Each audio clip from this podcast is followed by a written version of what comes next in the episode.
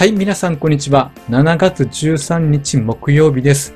今日は久しぶりに日経平均反発しました。そして個別銘柄ではソフトバンクグループが前回高値付近まで上昇してきています。そのあたりマーケット全体含めて見ていきますので、ぜひ最後までよろしくお願いいたします。はい。では、まず日経平均から見ていきますと、32,419円ということで、プラス475円高となりました。久しぶりの反発であります。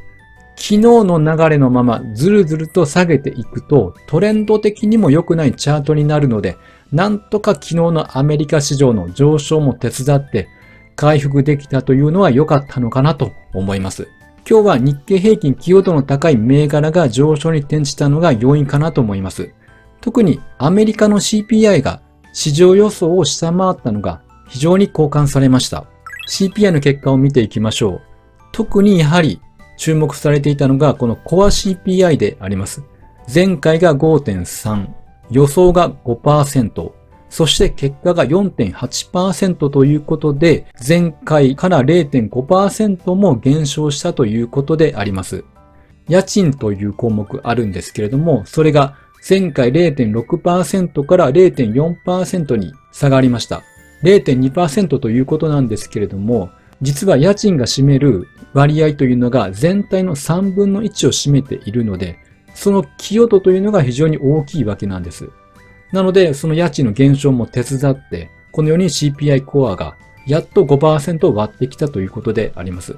ということで、FOMC 前の注目の物価指標である CPI でインフレというのは減少傾向にあるということで、利上げ懸念が和らいだということであります。アメリカ市場でもハイテク株を中心に買われ、その流れが日本株へと波及してきたということであります。で、こちらが日経平均のチャートです。ご覧のように昨日の下落でトレンドが明らかにもうダブルトップを形成してしまい、そのままずるずる下げる展開かなというふうに思っていました。だけども昨日の CPI の発表が今最も注目されている利上げ懸念を後退させる内容だったために見事にこのように回復となりました。まあ、といってもちょっとまだ怪しいところはあります。で、次の FOMC が7月25日、26日なので、その前々週の土曜日からブラックアウト期間に入ります。それが7月15日なので、つまり今週の土曜日です。なので、とりあえずは経済指標を受けたりとかして、FOMC メンバーからの高派発言が出てきて、株安になるといういつものパターンは、もう間もなくブラックアウト期間に入るので、それはなくなるのかなと思います。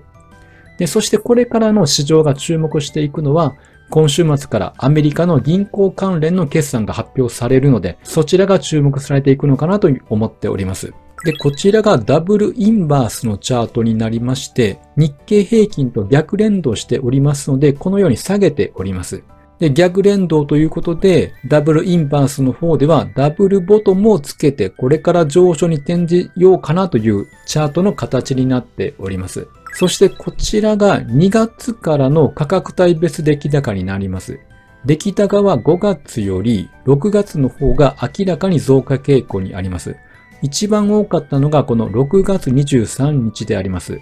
で、この時にダブルインバースは上昇している。つまり日経平均はこのように下げている時であります。この時に約480円下げた日でありました。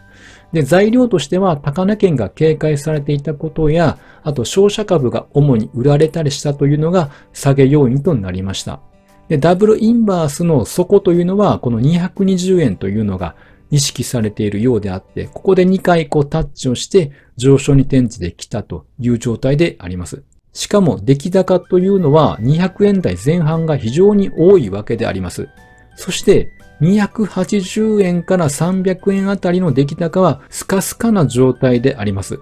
なので、この状態を見ると、ダブルインバースがこの300円手前まで上がる可能性もあるのかなと言えそうです。ただこれは需給面だけで見た場合の話であって、これからのトレンドの方向性というのは、昨日の経済指標である CPI だったり、これから始まってくる決算だったり、ファンダメンタル的な要素が比重が多いのかなと思います。で日経平均は一旦大きく上昇したので、調整は入るのはま当然なんですけれども、決算で今後の見通しが出てきたら、また方向性というのが見えてくるんではないでしょうか。はい。では今日の注目銘柄を見ていきましょう。はい。ソフトバンクグループ、今日の株価は7098円で、プラス2.94%と上昇しました。ここ最近は株価6800円前後で横展開していましたが、その水準を上抜いてきました。で、今日本株全体の地合いというのは上昇に転じた6月の時の勢いは一服し調整局面に入っています。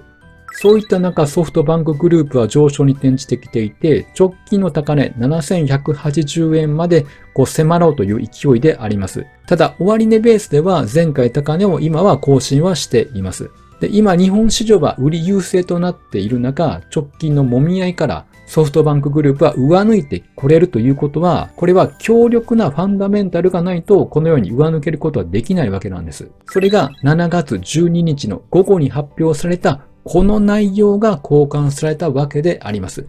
ソフトバンクグループの傘下である半導体設計会社アームが米国で新規上場させる計画を進めているということなんです。つまり IPO 計画をめぐって NVIDIA がアンカー投資家になる方向で交渉を進めていると一部で報じられたわけであります。そのアンカー投資家、これ何かというと、大口のファンド出資者であります。つまり NVIDIA がより多く出資しますよということなんです。